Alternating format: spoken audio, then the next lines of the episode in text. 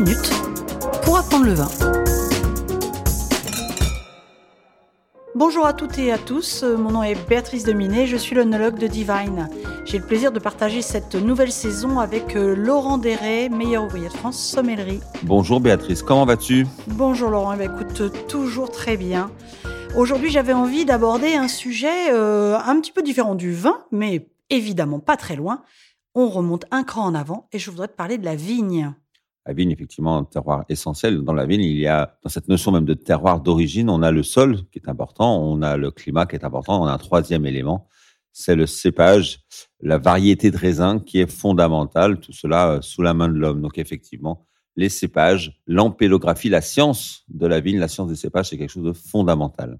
Tout à fait, euh, un tout petit peu euh, allez, de d'historique, empélographie, puisque empélos, en grec, ça veut dire la vigne. Alors on les connaît sous le nom, euh, la, grande famille, c'est la famille des Vitacées. Et là, on va rentrer un petit peu, euh, une fois n'est pas coutume, dans un aspect un petit peu plus technique ou en tout cas un petit peu plus complexe. la vigne, on la connaît sous la forme, je dirais, naturelle. On a des vignes vierges, on en a qui se développent dans la nature. Et puis elle a été aussi domestiquée. Alors certains les voient justement sur des maisons. On connaît ces ampélopsis qui recouvrent de vignes vierges des, maisons, c'est très joli, mais vous y remarquerez souvent que les raisins, ils sont tout petits, tout petits, et en fait, euh, ils ne sont pas intéressants pour la culture de la vigne. Nous, euh, c'est le genre vitis, le sous-genre vitis et un tronc euro-asiatique. Il y a, tu sais, Laurent, euh, de la vigne un peu partout dans le monde. Il y en a en Amérique, il y en a en Asie et il y en a en Europe effectivement, cette variété, les Vitis vinifera, cette variété qu'on utilise pour vinifier finalement la vigne, qui change un petit peu des autres variétés, les raisins de table, qui n'ont pas tout à fait les mêmes qualités. Ces raisins de vigne, ces raisins de cuve, que l'on appelle comme cela, il y a des sous-variétés, ce sont ces cépages qui sont développés partout dans le monde au gré des voyages de l'homme. Alors parfois, il y a des cépages indigènes, qui sont souvent euh, des, des variétés qui euh, n'ont pas la même notoriété. On a connu euh, les criolas dans l'Amérique du Sud, qui sont transformés en mission dans l'Amérique du Nord tout ça par croisement. Souvent, les cépages d'origine européenne ont, eu un fort développement dans le monde parce que plus adéquates à la production du futur vin, mais également dû à la colonisation. Ce n'est pas pour rien que l'on va retrouver du Malbec, de la Carmenère, des cépages typiquement aquitains ou béarnais euh, dans l'Amérique du Sud suite aux colonisations des Ibériques, euh, portugais, espagnols, Christophe Colomb et consorts, qui toute cette période-là où on a colonisé l'Amérique du Sud. Ce n'est pas pour rien que tous nos cépages européens se retrouvent en Australie ou en Nouvelle-Zélande, région très connue pour les invasions, tout au moins les colonisations par les Britanniques, et des, où la raison de la religion, où on avait besoin de vin de messe, a fait que l'on a fait voyager, voyager tous ces raisins. Dernier exemple, le chenin en Afrique du, Sud, amené par les Huguenots, exclus de France après la, révocation de l'édit de Nantes, qui nous qui font que le chenin a voyagé toujours pour les mêmes raisons, parce qu'il fallait un vin pour la cérémonie. Et quand l'homme a colonisé, c'était souvent pour des raisons de croyance, avec un côté très religieux, il fallait emmener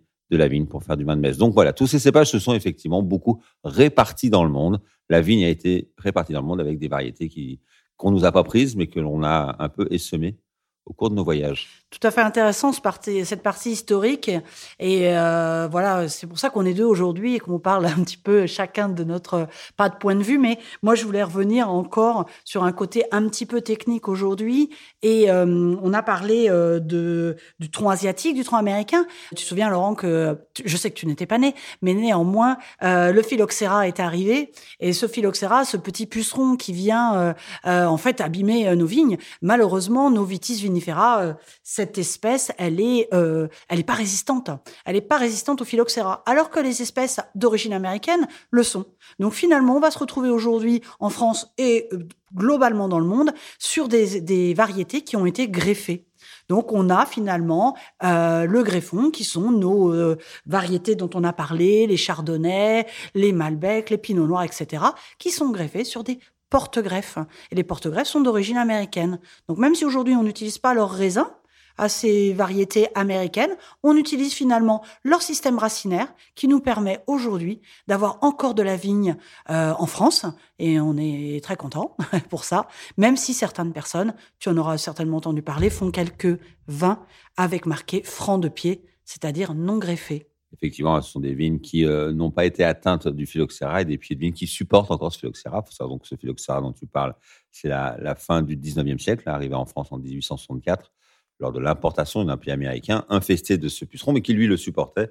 Effectivement, il s'est développé en Europe. À l'époque, 90% du vignoble européen a été complètement anéanti euh, par ce cépage. Donc il y a quelques zones, quelques sols, parfois très sablonneux pour certains, quelques parcelles qui, supportent encore des francs de pied, qui supportent le phylloxéra euh, parfois non présent.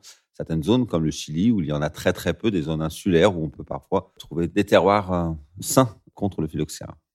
Très bien. Bah, écoute, c'était euh, une première approche euh, du cépage et je te donne rendez-vous très bientôt pour aller euh, de façon un petit peu plus précise sur des cépages.